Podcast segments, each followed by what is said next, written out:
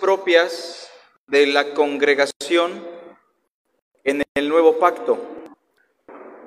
Y si quisiéramos indagar sobre la eclesiología y cuáles son las directrices que nos da el Nuevo Testamento, los documentos más exhaustivos que tenemos en el Nuevo Testamento sobre cómo conducirnos en la iglesia son las cartas pastorales. Específicamente la primera y segunda carta a Timoteo. El propósito de estas cartas lo encontramos en el capítulo 3, verso 14 y 15, en donde el apóstol Pablo le dice a Timoteo, todos juntos, esto te escribo, aunque tengo la esperanza de ir pronto a verte, para que tardo sepas cómo debes conducirte en la casa de Dios, que es la iglesia del Dios viviente, columna y baluarte de la verdad.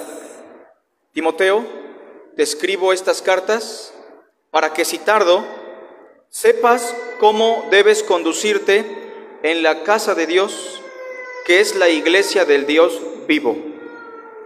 Hagamos una oración y enseguida damos marcha a la primera carta a Timoteo. Padre nuestro que estás en los cielos, te damos a ti la honra, la gloria y la alabanza,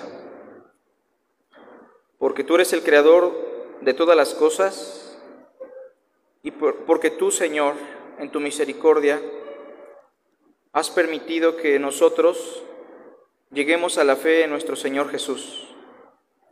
Suplicamos de tu misericordia, de tu gracia, que hoy tu Espíritu Santo pueda iluminar nuestra mente, nuestro corazón, que la proclamación del mensaje no sean mis palabras, sino la palabra de tu Santo Espíritu.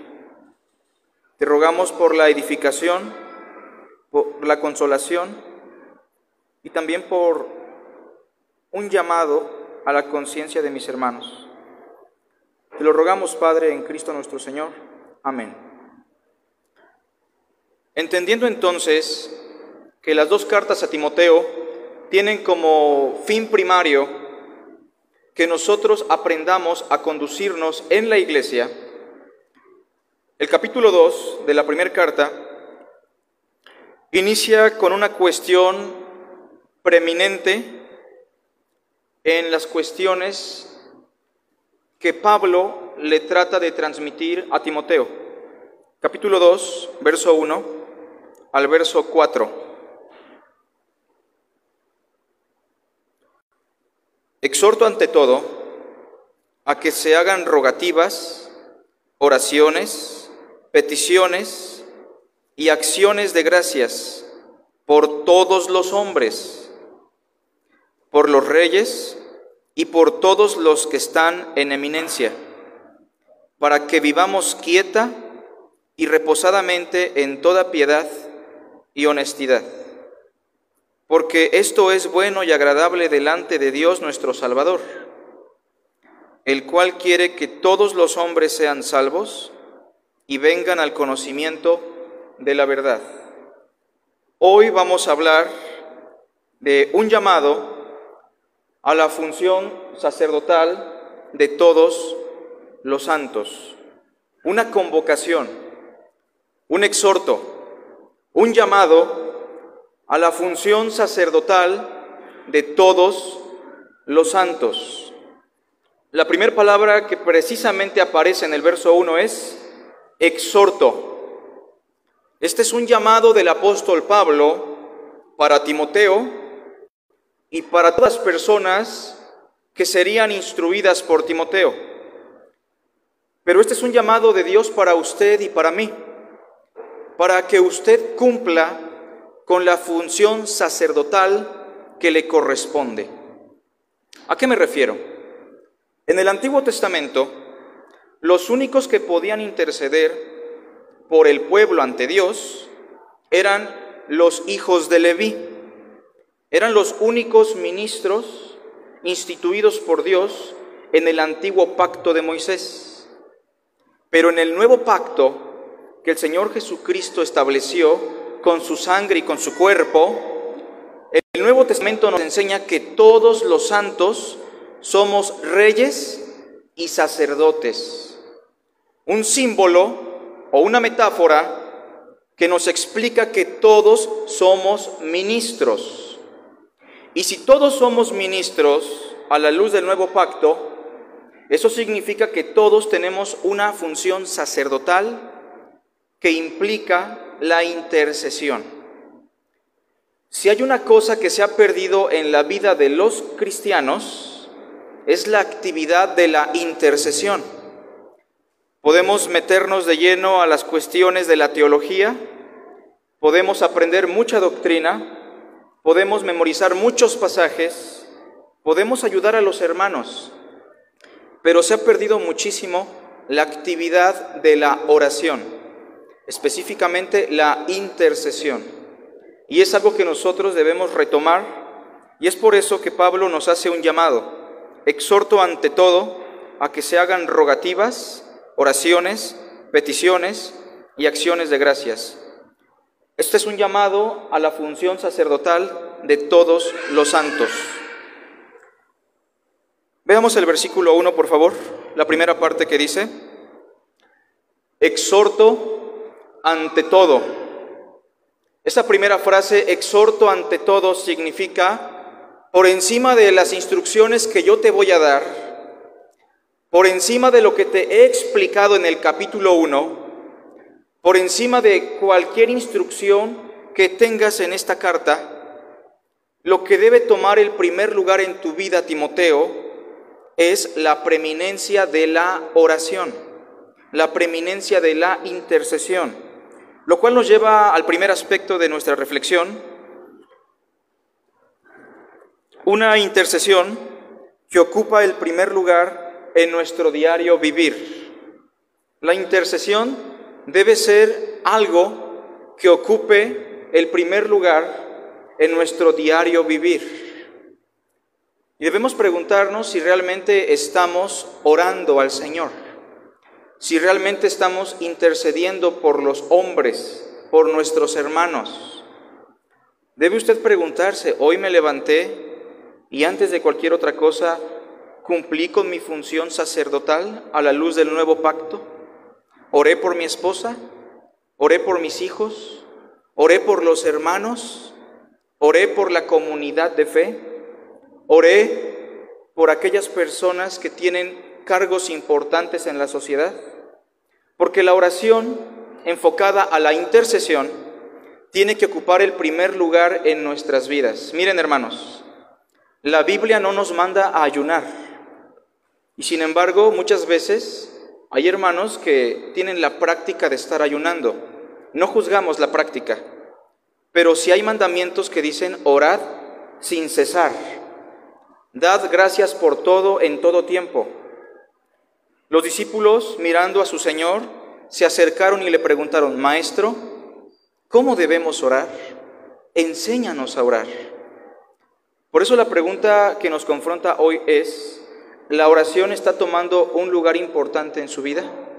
¿La intercesión por los demás está tomando un lugar importante?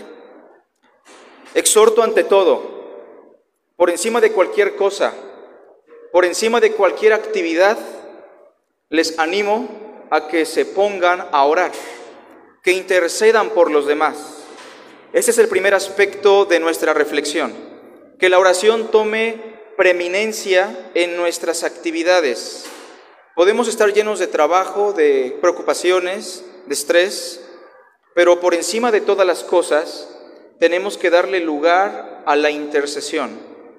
Usted come tal vez tres veces al día porque es una necesidad. Pues por encima de esa necesidad física, usted tiene que interceder. Los hombres que impactaron al mundo a través de la palabra de Dios fueron hombres que pasaban horas estudiando las sagradas escrituras. Fueron hombres que pasaban horas meditando en la verdad, pero a la par eran hombres que pasaban mucho tiempo intercediendo por los demás. De manera que la intercesión debe ocupar el primer lugar en nuestras actividades diarias. Exhorto ante todo.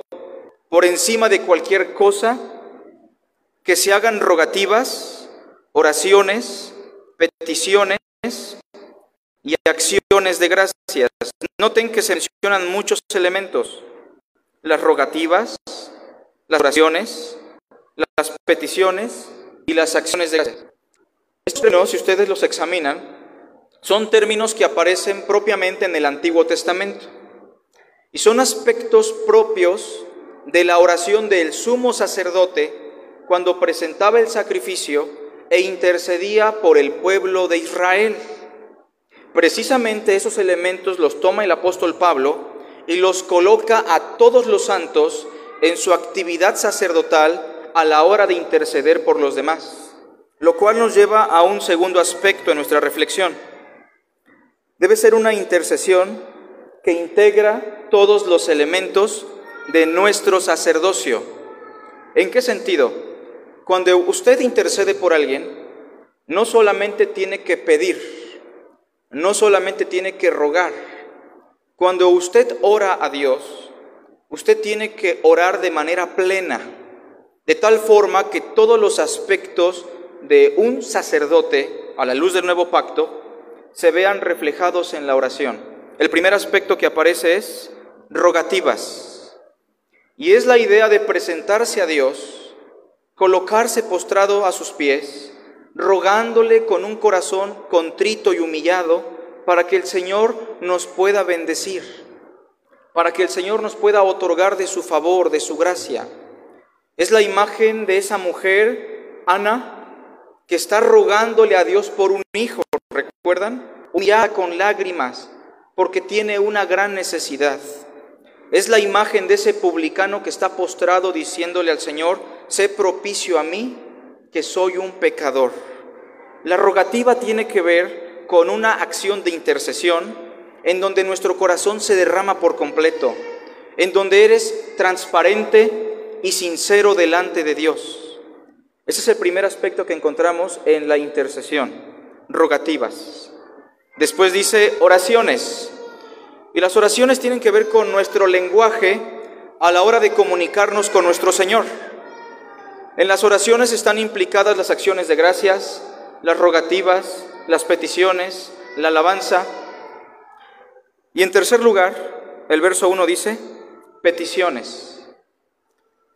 Recordemos, hermanos, que las peticiones, a la luz del Nuevo Testamento, tienen que girar en torno a un principio, el principio del reino. Cuando oren y pidan, pidan de la siguiente manera. Padre nuestro que estás en los cielos, santificado sea tu nombre. Venga a nosotros tu reino. ¿Qué significa eso, mis hermanos? ¿Qué significa pedir para que venga su reino. ¿Significa que el reino no está entre nosotros y que oramos para que venga? Pues el Señor Jesús lo explica ahí mismo, venga tu reino, lo cual quiere decir que se haga tu voluntad aquí en la tierra como se hace en los cielos. Las peticiones tienen que girar en torno al principio supremo del reino, que se haga la voluntad de nuestro Dios. Padre, si es posible pasa de mí esa copa, pero no sea como yo, sino que se haga tu voluntad. Y sigue diciendo el versículo 1, y acciones de gracias. ¿Por quiénes? Por todos los hombres. Mis hermanos, estas cartas son escritas en un marco histórico en donde el cristianismo estaba siendo perseguido, en donde el apóstol Pablo incluso estaba siendo oprimido por el emperador Nerón. Para que tengan una idea, Nerón fue el primer emperador que desembocó una persecución encarnizada en contra del cristianismo a nivel local, solamente en la ciudad de Roma. Pero quiero que noten, mis hermanos, cómo el apóstol Pablo dice, oren por todos los hombres. Esto incluye a Nerón. Esto incluye a los hombres que nos persiguen, que nos ultrajan. Esto nos recuerda tal vez la enseñanza de nuestro Señor Jesucristo cuando nos dijo, oren por los que os ultrajan y los persiguen, oren por todos los hombres. lo cual nos lleva a un tercer aspecto, una intercesión por todos los hombres. Recuerden que en la primera carta a Timoteo hay una herejía que está afectando al cristianismo. ¿Recuerdan cuál es esa herejía? La herejía judaizante. Y la herejía judaizante no solamente enseñaba que teníamos que guardar aún la ley de Moisés, no solamente enseñaba que teníamos que circuncidarnos, la herejía judaizante también enseñaba que la oración se tenía que hacer exclusivamente por aquellos que eran parte del pueblo israelita que guardaban el pacto de la ley. Es la idea de los fariseos que enseñaba que solamente los ricos, los prósperos y los que no estaban enfermos formaban parte del pacto y tenían acceso al reino de Dios. Y es muy probable que esa herejía se estaba propagando ya también en las áreas de la intercesión. Tanto que probablemente los hermanos de Éfeso, la iglesia a la cual está ministrando Timoteo, oraban únicamente por los hermanos y por aquellos que estaban en su círculo.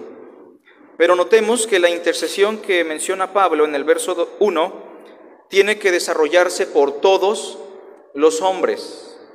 Versículo 2, por los reyes y por todos los que están en eminencia. Oren por Nerón, lo cual implica también, den gracias por la vida de Nerón. ¿Tiene eso congruencia, hermanos? ¿Es eso lógico? ¿Es eso razonable para un ser humano? Dar gracias por la vida de un emperador perverso que está oprimiendo, que acaba de asesinar a muchos cristianos colgados en postes, justificando una acción perversa? Pues el apóstol Pablo nos dice que tenemos que interceder también por ese tipo de personas y tenemos que dar gracias por sus vidas. ¿En qué sentido? En que sus vidas injustas y perversas glorifican a Dios y son el medio para nuestro desarrollo y nuestro crecimiento.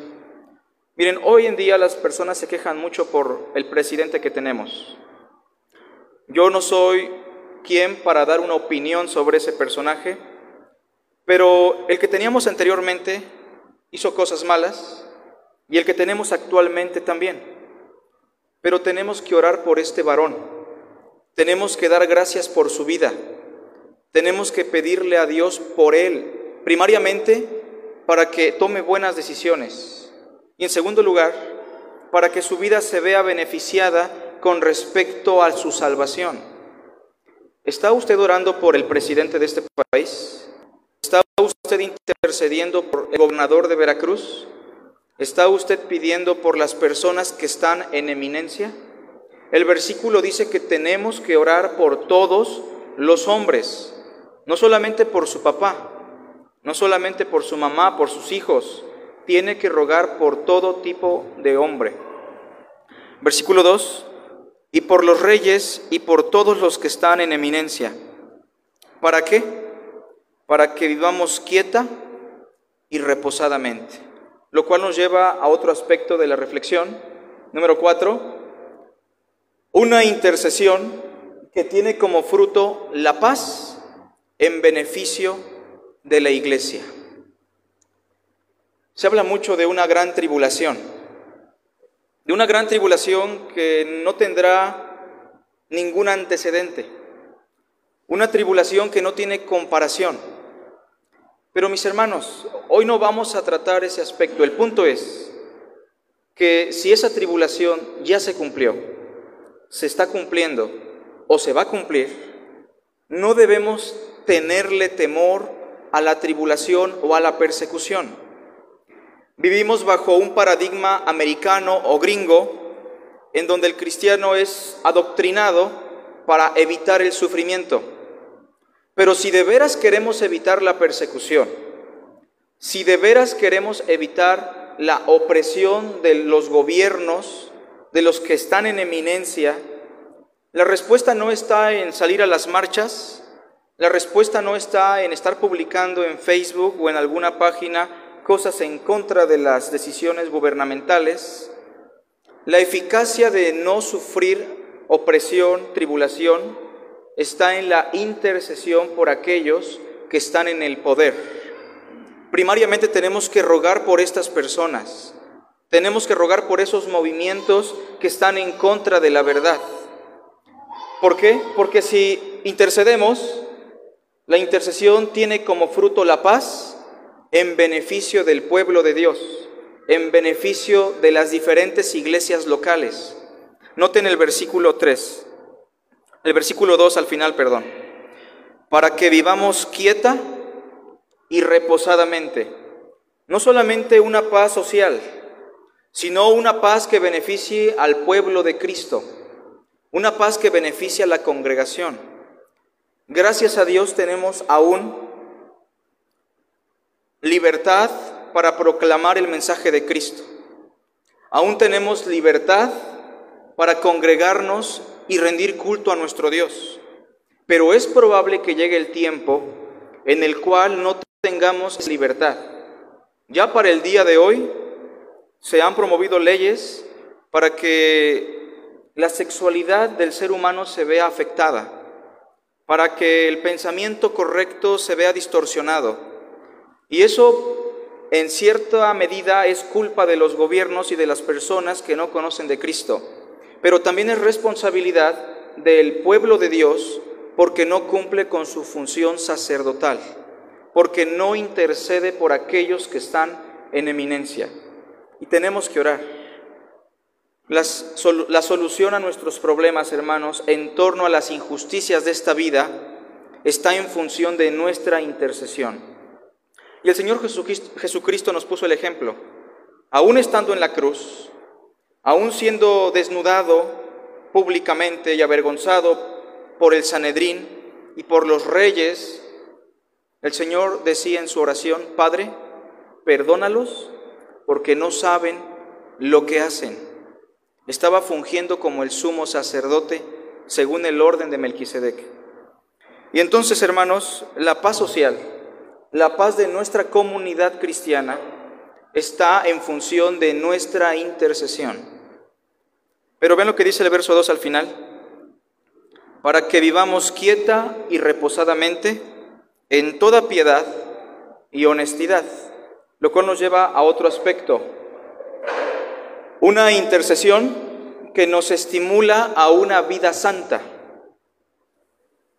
Yo he pasado por momentos lamentables en mi vida cristiana, en el sentido de que aunque estudio la palabra, aunque conozco la doctrina y aunque camino íntegramente delante del Señor, he tenido lapsos en mi vida en los cuales no tengo ganas de interceder no tengo interés por la oración. Y tengo que ser sincero para que ustedes también sean sinceros en su conciencia. Hay lapsos en nuestra vida cristiana en los cuales ni siquiera nos acordamos de darle gracias al Señor por un día más. Noten hermanos que el versículo nos dice que la intercesión nos estimula para tener una vida piadosa y una vida honesta. ¿Cómo puedo yo pararme aquí, predicar el mensaje de Cristo, predicar sobre la intercesión, si yo no intercedo por usted? Si yo no intercedo por los que están en eminencia, ¿cómo puedo yo ayudar a mi hermano económicamente? ¿Cómo puedo yo ayudar a mi prójimo a través del conocimiento de la verdad si no estoy intercediendo por él? No se trata de cuántas horas, no se trata de cumplir con requisitos, se trata de estimularnos al amor, a lo que es bueno, a lo que es piadoso, a lo que es honesto. Nuestro Señor Jesucristo en muchas ocasiones pasaba toda la noche orando. Y por, lo que leemos en Juan capítulo 17, orando no solamente por los que estaban ahí, sino por los que habrían de creer por la palabra de ellos. ¿Está usted viviendo en piedad?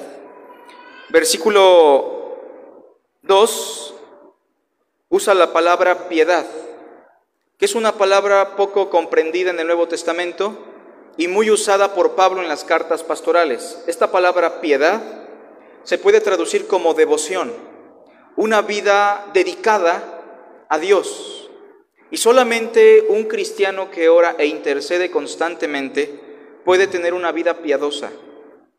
Es imposible tener una vida piadosa si no tenemos una vida constante en la oración, en la intercesión. Es importante que nos estimulemos a la piedad. Pero vean que hay otra palabra, y honestidad. Usted no es íntegro ante Dios si usted no ora. Usted no es honesto delante del pueblo de Dios si usted no intercede.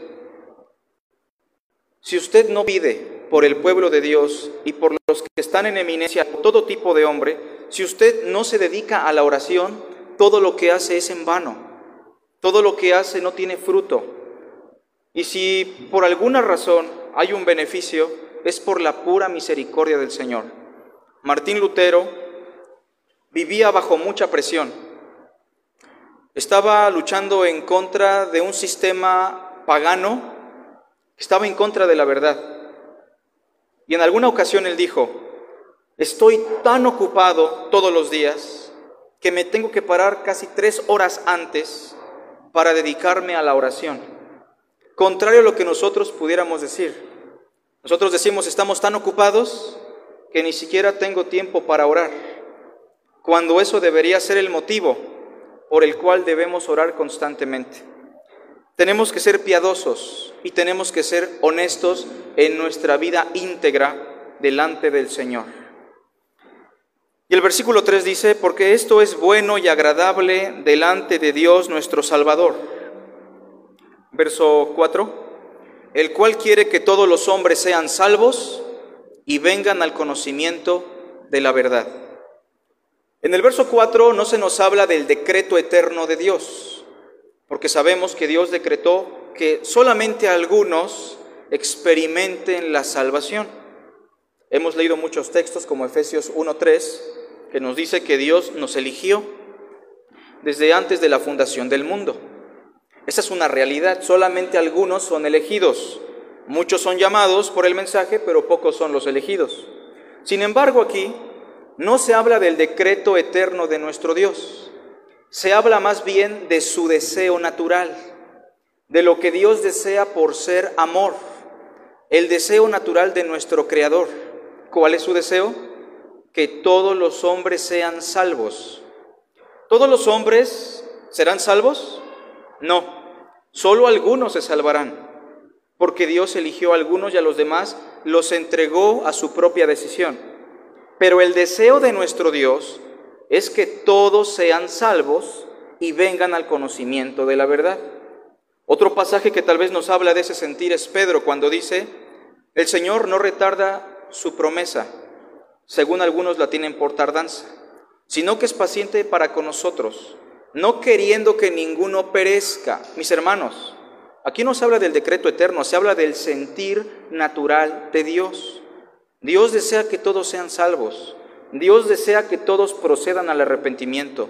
Dios no quiere la muerte del impío. Eso va en contra de su sentir. Eso va en contra de su naturaleza. Y si Dios quiere que todos los hombres sean salvos y vengan al conocimiento de la verdad, esto significa que nuestra intercesión, por último, tiene que ser una intercesión que tiene como fin la salvación de los perdidos. Tenemos que orar por la salvación de aquellos que no conocen de Cristo. Porque si oras únicamente por aquellos que amas, ¿qué estás haciendo de más? ¿No hacen también eso los hipócritas? Palabras de nuestro Señor. La herejía judaizante enseñaba que solamente se ore por la paz de Jerusalén que solamente se ore por los que forman parte del clan de los fariseos, que solamente oremos por los que son ya de Cristo. Pero la enseñanza del nuevo pacto, a la luz de nuestro sacerdocio, es orar por los perdidos, orar por aquellas personas que están allá tirados en la calle, en adicción, en enfermedad, rebeldes a la verdad, opositores a la verdad, que estemos orando por ellos constantemente, dando gracias por sus vidas, porque al final de cuentas son imagen y semejanza de Dios. Dios quiere que todos los hombres sean salvos. No basta con que usted les predique, no basta con que usted conozca la palabra y la lleve. Usted tiene que interceder por aquellos que no conocen el, eh, el camino de la verdad, aquellos que no conocen a Cristo. Quisiera hacerles una pregunta simplemente de reflexión, que usted tiene que responder en su corazón, ahí donde está sentado con Cristo. ¿Está usted realmente intercediendo por los demás? ¿Está usted, hermano, hermana, orando por el prójimo, por el hermano, por el rey, por los que están en eminencia? ¿Le preocupa la salvación de los demás?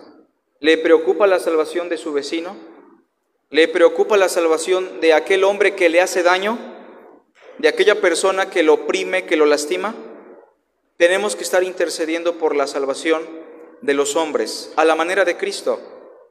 Señor, yo te ruego por todos los hombres para que se salven, pero que se haga tu voluntad. Hagamos una oración, hermanos. Padre Santo, te queremos dar las gracias porque tú nos permites reflexionar sobre este pasaje que es importante. Tú nos dices que sobre cualquier otra cosa tenemos que dedicarnos a interceder. Señor, te pedimos perdón porque hemos perdido esa práctica. Nos hemos dedicado a muchas otras cosas como el trabajo, actividades. En nuestras propias fuerzas, Señor, hemos estado buscando hacer tu voluntad. Primariamente te pedimos perdón por ello. Yo te quiero pedir hoy por mis hermanos que están aquí, para que aquellos que estén desanimados, aquellos que estén desatendiendo su vida de oración puedan retomarlo, Señor, porque es determinante para nuestro crecimiento.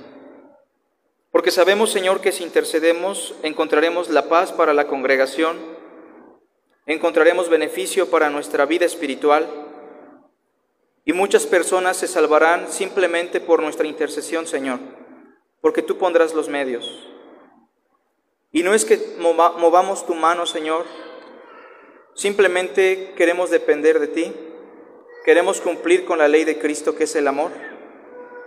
Y hoy te ruego por mis hermanos que están hoy aquí congregados para que tomes sus vidas y los guíes a una vida piadosa dedicada a la oración.